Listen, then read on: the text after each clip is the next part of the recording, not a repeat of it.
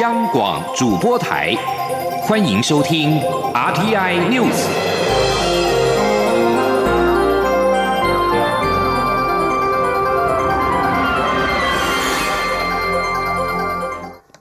各位好，我是主播王玉伟，欢迎收听这节央广主播台提供给您的 RTI News。新闻首先带您关注，受到疫情影响，今年亚太经济合作会议 （APEC） 将透过视讯会议举行。国发会主委龚明鑫以及行政院经贸谈判办公室总谈判代表邓振中今年一同举行部长会议形成记者会，在关键三分钟致辞将强调三个重点，包括台湾是少数能够在疫情冲击之下经济还能够正成长的国家，台湾对国际社会能做出更大贡献，以及支持妇女权益。请听记者杨文军的采访报道。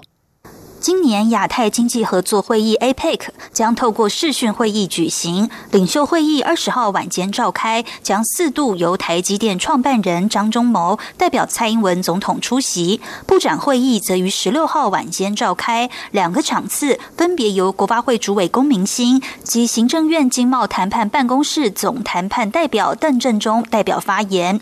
由于每个部长都只有短短三分钟的发言时间，龚明鑫指出，他将强调三。个重点，第一是我国经济在疫情冲击下仍维持很好表现；第二是强调台湾可以对国际社会做出更多贡献，像是用数位科技辅佐医疗等；第三则是包容性的经济参与，会着重在妇女在职场的协助。邓正中则指出，他的部分会着重在推动 APEC 地区贸易投资自由化，其中有三个重点，包括台湾在经济上的表现，以及台湾完全支持。推动自由贸易、多边贸易体系，还有 APEC 在二零二零年以后的大方向。他说：“这个从 APEC 的贸务宣言到现在，哈，APEC 有二十多年、二十五年的这个历史了。那大家觉得说，已经发展到这个阶段，下一步应该要怎么样给 APEC 定出一个方向？哈。”邓振中也透露，对于 APEC 以后的大方向，台湾在透过三位企业家一年多的讨论后，有三项主张，包括未来 APEC 是以人为本，尽量运用数位科技造福人类，以及持续秉持自由开放精神。中央广播电台记者杨文君台北采访报道。区域全面经济伙伴关系协定 （RCEP） 在十五号完成签署，对台湾传统产业可能带来冲击。国发会主委龚明鑫今天上午表示，政府的应应方式之一是加入跨太平洋伙伴全面进步协定 （CPTPP）。至于加入的进度，行政院政务委员邓振中表示，政府一直努力与现有会员保持联系，相关努力得到很多国家的欢迎。接下来等 CPTTPP。提出入会规范之后，政府就会进行下一步的动作。前天记者王兆坤的采访报道。RCEP 完成签署，对台湾可能带来的冲击引发讨论。国发会主委龚明鑫表示，东协加中国加日本加韩国加纽澳都已有个别的自贸协定，关税曾经做过减让。RCEP 成立后，关税减让程度会扩大。这个扩大的部分，我们可能在未来以现状来讲。额外可能会遭受冲击的地方，龚明鑫指出，这个扩大部分对于传统产业的影响，目前有几个因应方向，包括加入 CPTPP、强化产业转型升级、调整出口形态等做法，都可能有助于面对冲击与挑战。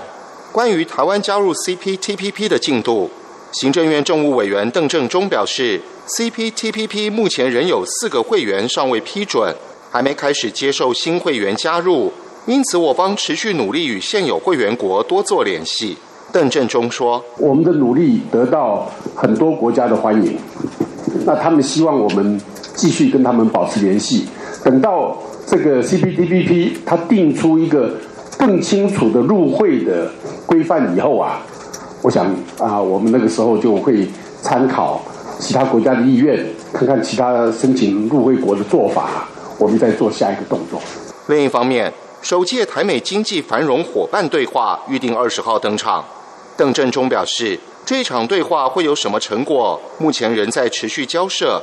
等会议结束后，政府会紧速对外说明。中央广播电台记者王兆坤台北采访报道。中国所主导的区域全面经济伙伴关系协定 （RCEP） 正式签署。经济部长王美花今天指出，最主要是中日日韩借此形成自由贸易协定 （FTA）。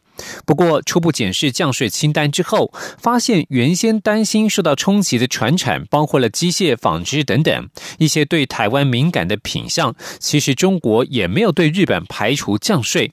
整体而言，RCEP 在短期内对台冲击并不大。王美花也强调，两周内会赶紧找受影响的产业进行座谈，来研拟阴影之道。前天央广记者谢嘉欣的采访报道。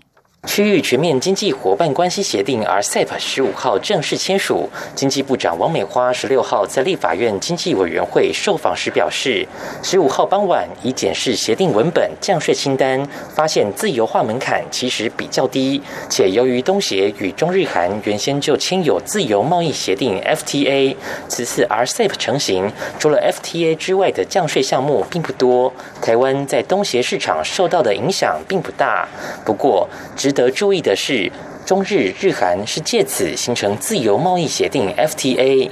王美花强调，钢铁、石化、纺织、机械是可能受冲击的产业，但中国对日本排除降税的部分项目，有一些也是对台湾敏感的项目。他说：“对，比如说机械哈，那立式加工机，那这个是我们输到中国的是第二大品项，中国对日本就排除降税，好就没有再进一步降税。也就是说，这个我们认为是敏感的项目，对台湾敏感，那看起来对中国也是敏感，所以它就没有降税。那在纺织上游的尼龙六哈，这是一个上游的材料，这个部分呢，中国也没有降税。面对媒体立委。”都关切受冲击产业如何调试。王美花表示，整体来讲，RCEP 自由化程度比较低，对台短期影响比较不大。不过，因为还是有新增降税的项目，两周内就会尽快与业界工协会座谈，交换意见，也拟应应之道来增加竞争力，做多元布局与拓销。但他也强调，将不会直接补贴产业，方向上会是补助研发。至于未来是否争取加入 RCEP？王美花强调，最根本的问题是中国一定会要求台湾遵守“九二共识”“一国两制”，台湾可以接受吗？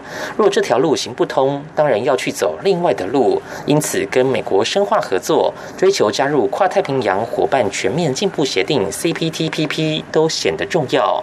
他还说，受世贸组织 WTO 资讯科技协定 （ITA） 及 ITA 扩大协定 （ITA Two） 的保护，出口过半产品都免关税。且这些产品与美国供应链关系非常紧密，我们客户有八九成都是美国客户。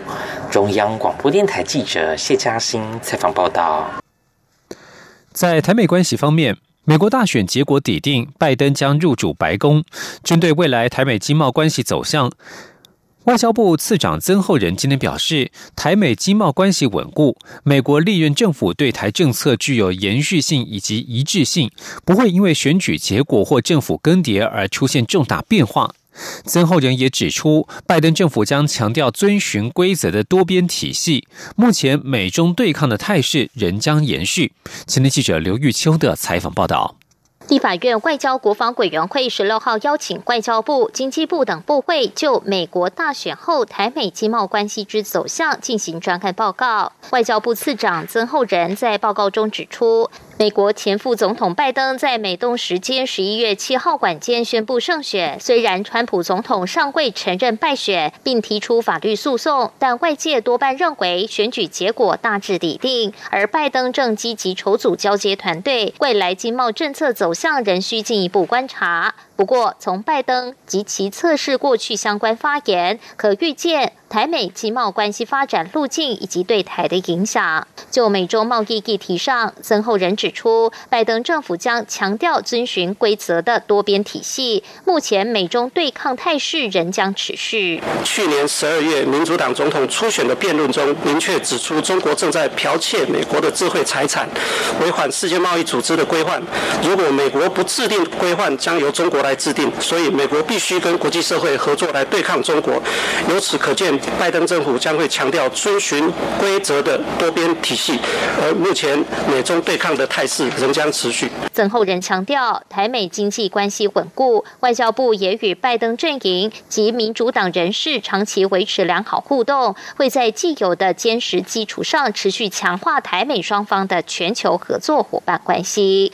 经济部次长曾文生报告时也提到，美国对外贸易政策具有延续性，美国对台的经贸战略思维不会有太大变化。我国将掌握全球供应链的优势，加强与美国合作交流，拓展我国经贸领域。而对于台美经济繁华伙伴对话将在二十号登场，曾厚仁指出，该对话将在华府以及台北两地同时进行。我方由经济部次长陈振奇率团赴华府与美国。国务次卿克拉克等美方代表团进行实体会议，将就供应链安全、科技与技术、五 G 干净网路、投资审查、能源等议题进行讨论。这是台美经济关系重大的里程碑。曾文生也就台美经济繁华伙伴对话表示，我国将持续增加双边贸易投资，提升美国对台投资信心，促进产业紧密连结等经贸战略利益。中广电台记者刘秋采访报道。我驻美代表肖美琴日前致电拜登的外交政策顾问布林肯，代表政府祝贺拜登与贺锦丽当选美国政府总统。对此，曾厚仁今天表示，肖美琴与布林肯的对话当中有触及台美关系议题，是一个非常愉快的谈话。而布林肯也感谢台湾政府正式向他们表达恭贺。布林肯是奥巴马政府时期的副国务卿，在拜登团队非常受到重视。而另一方面，美国总统办川普至今仍仍未承认败选，但他在十五号上午的一则推文当中，看似意外的承认对手拜登获胜，但他随即又发文改口，并再度于没有事实根据下声称有大规模的选举舞弊。川普在推文当中表示，他因为选举舞弊才赢了。然而，川普随后又推文澄清说，他只是在假新闻媒体的眼里胜选，我啥也没承认。我们还有一段长路要走。被指派来监控这场大选的联邦及州选务当局高层，包括了网络安全机构首长以及十六个州的检察官在内，已经驳斥有大规模选举不法情事发生的说法。而川普十五号晚间又在推特发文表示，自己的团队还有很多法律挑战没有提出。路透社十五号报道，法国总统马克宏表示，即使是和关系可能更为友好的美国新政府打交道，欧洲仍需要拥有自己独立而且主权的防卫战略。马克宏断然否决了德国国防部长。康坎鲍尔在二号的说法，当时康坎鲍尔二号的时候表示，欧洲在不久的未来仍必须仰赖美国的军事保护，欧洲战略自主的幻想必须结束。对此，马克宏表示，他完全不同意康坎鲍尔这一篇评论文章，并且认为德国总理梅克尔在此事和他的看法一致。马克宏表示，只有在欧洲认真看待自己的立场，并在国防上拥有自己的主权时，美国才会尊敬欧洲这个盟友。马克宏已经在十号与美国总统当选人拜登通话，告诉对方他已经准备就绪，要针对气候、卫生和对抗恐怖主义与美国进行合作。日本内阁府今天表示，第三季经济将摆脱衰退，成长百分之五，优于预期。在创纪录的萎缩之后，开始出现经济复苏迹象。尽管受到 COVID-19 疫情肆虐以及政府提高消费税冲击经济，日本国内需求和出口成长仍有助于带动经济表现。日本经济在第三季以创纪录的最快步调成长，并且从战后最大衰退当中急剧反弹。日本是在经过三季萎缩之后传出这项正面的数据。今天公布七到九月第三季国内生产毛额 GDP，较上一季成长百分之五，比去年同期成长百分之二十一点四。以上新闻由王玉伟编辑播报，稍后请继续收听央广午间新闻。我是药师苏博明，提供大家三个购买医用口罩的小配包，请透过实名制通路或与领有贩卖业药商许可执照，如医材行或药局等通路购买。除实名制口罩为散装外，其他医用口罩都必须要有完整包装。购买时要认明包装上的医疗器材许可证字号。另自九月二十四日起，国产之平面式医用口罩皆有双钢印。九月二十三日前生产的无双钢印口罩，亦请安心使用。有政府，请安心。资讯由机关提供。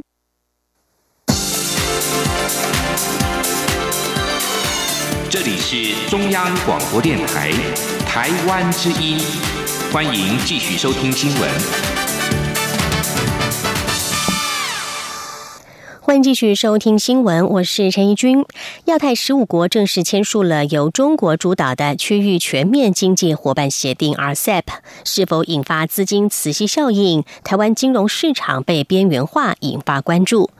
金管会主委黄天木今天在立法院财政委员会受访时认为，不至于会有太大影响，而且台股今年靠内部资金，外资也逐渐转为净汇入，金管会预期台股会稳步区间。记者陈林信宏的报道。由中国主导的区域全面经济伙伴协定 （RCEP） 共涵盖中日韩纽澳等十五国，全球最大自贸区就此诞生。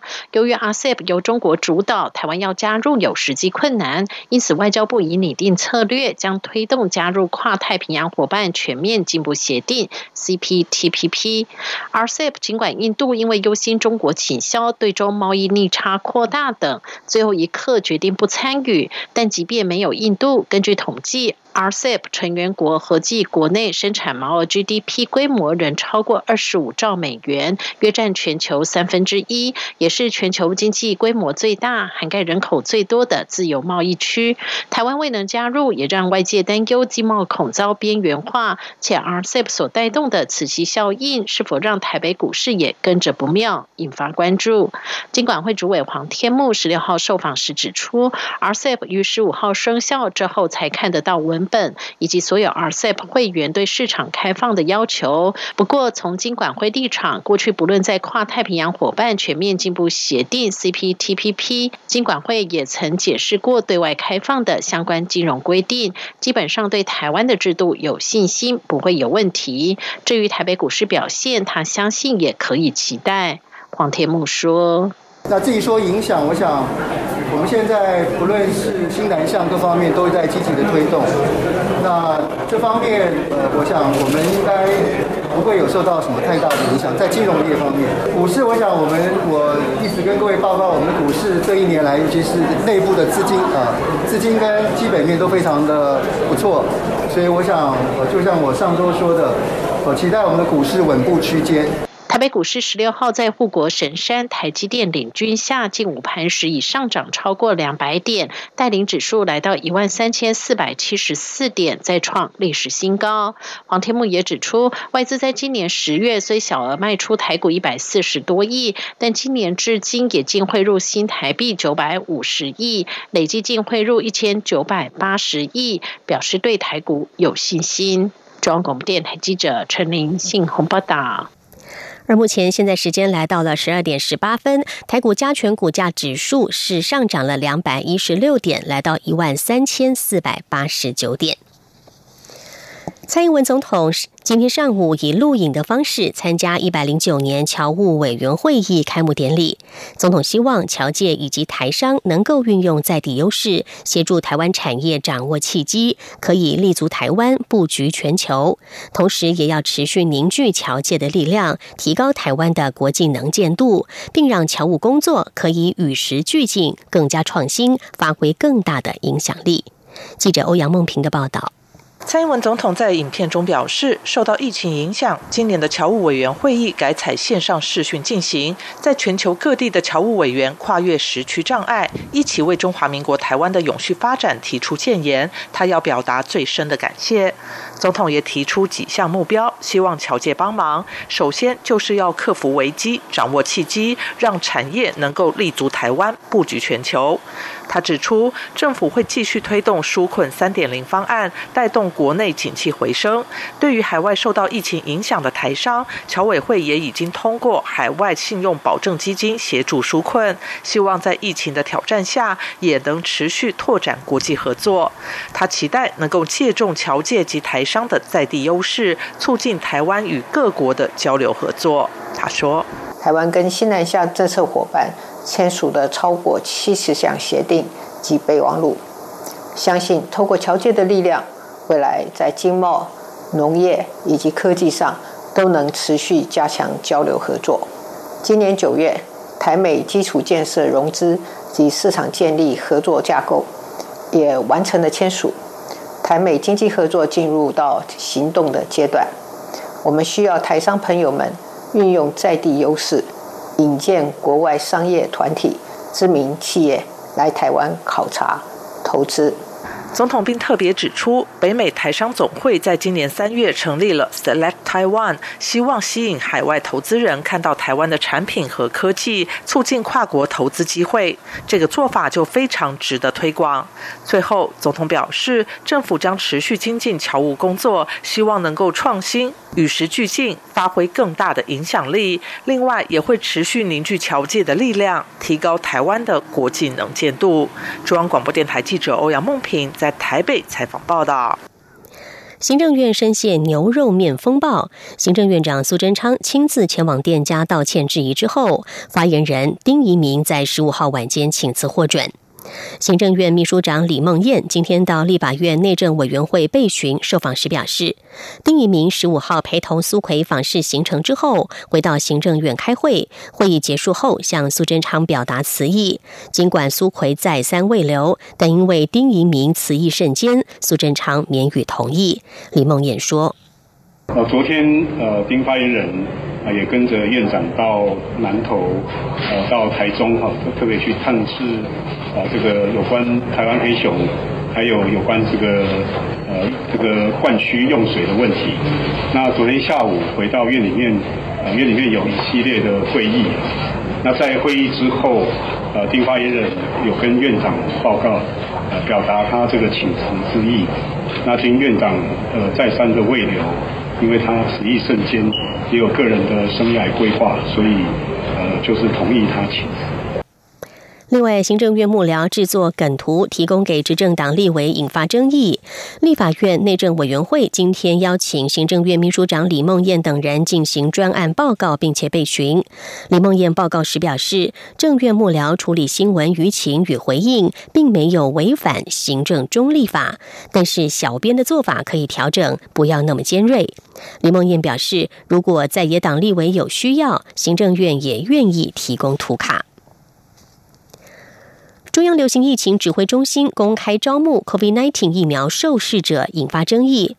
卫福部次长薛瑞元今天在立法院卫环委员会被询时强调，这并不是招募，只是先询问意向。未来如果有厂商比照办理，仍然会个案研判。毕竟 COVID-19 疫苗有其急迫性，才会以这样的方式处理。记者刘品希的报道。为了加速国产 COVID-19 疫苗临床试验，中央流行疫情指挥中心十一号宣布成立 COVID-19 疫苗临床试验意向登记平台，目标在十一月三十号前募集超过两万名志愿者。至今短短五天，已经有一万九千多人登记，即将达标。但政府此举也遭外界质疑违法。立法院卫环委员会十六号安排卫福部专题报告长照二点零执行现况与检讨。国民党立委蒋万安质询时表示，食药署曾订定临床试验受试者的招募原则，明文规范招募广告必须经过人体试验委员会核准才能刊登。而且不得有受试者可以获得免费医疗补助、名额有限等文字，但指挥中心却举行记者会，公开表示，受试者除了有车马费、营养补助费，万一打出问题，也将无条件治疗，并由保险理赔，甚至还做了倒数计时器，并透过社群媒体广发图表、图片宣传，完全没有提及疫苗试验的可能风险。他质疑卫福部违反相关原则。对此，卫福部次长薛瑞元答询时表示，这不是人体实验招募，只是询问意向，而且政府的目标是两万人以上，并没有指名额有限。但卫福部会检讨设置倒数计时器是否妥善。蒋万安质疑，未来药厂进行人体实验时，如果都比照政府的做法，公开征求意愿者，但辩称只是意向登记平台，政府要如何处理？对此，薛瑞元表示，卫福部会个案研判。这个当然是要 case by case 去看了哈。现在变 case by case，那你们当初定的这些标准，形同巨文啊？没有，这个还是必须要个案去做研判。那以这一个 COVID-19 的疫苗来讲的话，事实上，因为大家都在赶时间，而且这是国内外都是重大的公共卫生的事件。如果我们要让这个疫情能够和缓下来，的确，这个疫苗开发这个必须要快，所以才会出于这用用这样的方式。市长。蒋万安说：“未来疫苗厂商都以研发的疫苗关乎重大卫生、人民安全，必须快速。现在政府带头游走在法律边缘，未来将难以执法。”薛瑞元则说：“COVID-19 疫苗未来可能紧急授权使用，并非每个疫苗都这么紧急。”央广记者刘聘熙在台北的采访报道。近日，台湾的大学校园憾事频传。教育部长潘文忠今天在立法院教育文化委员会表示，今年有一千多名学生意图轻生，造成七十六人死亡。教育部除了将持续增置校园辅导人力，也呼吁各界以关怀取代指责，并减少讨论及传播相关事件，避免出现模仿效应。同时，将和各校学生一起努力，形成防护网。记者陈国维的报道。立法院教育及文化委员会十六号审查明年度教育部预算案，多名立委关注台大校园轻生事件。教育部长潘文忠表示，年轻学子因为相关因素发生意外，他非常担忧，也非常悲痛。教育部除了依学生辅导法增置相关专业辅导人员外，也希望各校能落实三级辅导，从全体老师的日常关心、留意高关怀的学生，到第三级的转介辅导。潘文忠说，他最近有和台大校长管。中敏通电话，相互提醒注意事项。教育部后续也想透过各校学生会等学生自治团体，共同努力形成防护网。这次台大学生会，他们其实也非常快的，也了解到发生这样的一个不幸的事件，但也充分的去理解到，希望外界关心台大、关心学生的同时。也能够啊比较从关怀啦，避免从过度的公开讨论一直在转传哈，所以学生会非常自主的呃，甚至也给我们相关的社群啊等等的，从这次呃校园内的几件事情啊，教育部会来跟各大学对这部分呢，能够跟学生的啊这些自治的团体啊，让他们在这上面也一起来努力。管中敏则提到，最近发生的三起事件，有学生是有身心科病史，也有人是完全没有相关病史或辅导记录。台大目前有二十五位专任心辅师，二十一位兼任老师。因应近日情形，已成立专案小组，并设置二十四小时专线，提供全时间的咨商服务。学生如果是前往心辅中心，也一定会有人可以对谈，并规划延长咨商时间。学校也预计在明年增加六名兼任辅导老师，期盼皆由由各面向的努力，强化辅导能量。中央广播电台记者陈国伟台北采访报道。去年香港爆发反送中运动之后，报读台湾各大专院校的港生人数持续上升。根据《明报》今天所引述的台湾驻港机构所提供的数字，今年香港有五千三百例报读台湾学士课程的申请案，比去年大幅增加了百分之四十四。有升学顾问向香港媒体说，原因之一是学生期盼到比较自由的地方读书。报道引述提供赴台升学辅导的海华服务基金赴台升学咨询委员王达才说：“社会因素是促使港生赴台报读人数急剧上升的明显原因之一。”他表示，香港学生或认为前往台湾读书比较自由。此外，香港希望子女到社会环境比较宁静的地方就学，以及台港文化相近，台湾的大学学费较低，也是导致港生来台上升的一大诱因。以上 T N News 由陈义军编辑播报，谢谢收听，这里是中央广播电台台湾之音。亲爱的海外华文媒体朋友们，我是中华民国侨委员会委员长童振源。侨委会为鼓励海外华文媒体撰写有关台湾人在世界各地的努力与贡献，特别创设海外华文媒体报道大奖，规划平面、网络报道类、广播类两类各三个奖项。整件作品只要能展现海外华文报道的专业及深度，就有机会获得美金两千五百元的奖金。报名自即日起至十一月三十日止，相关资讯请上侨委会官网或脸书专业查询。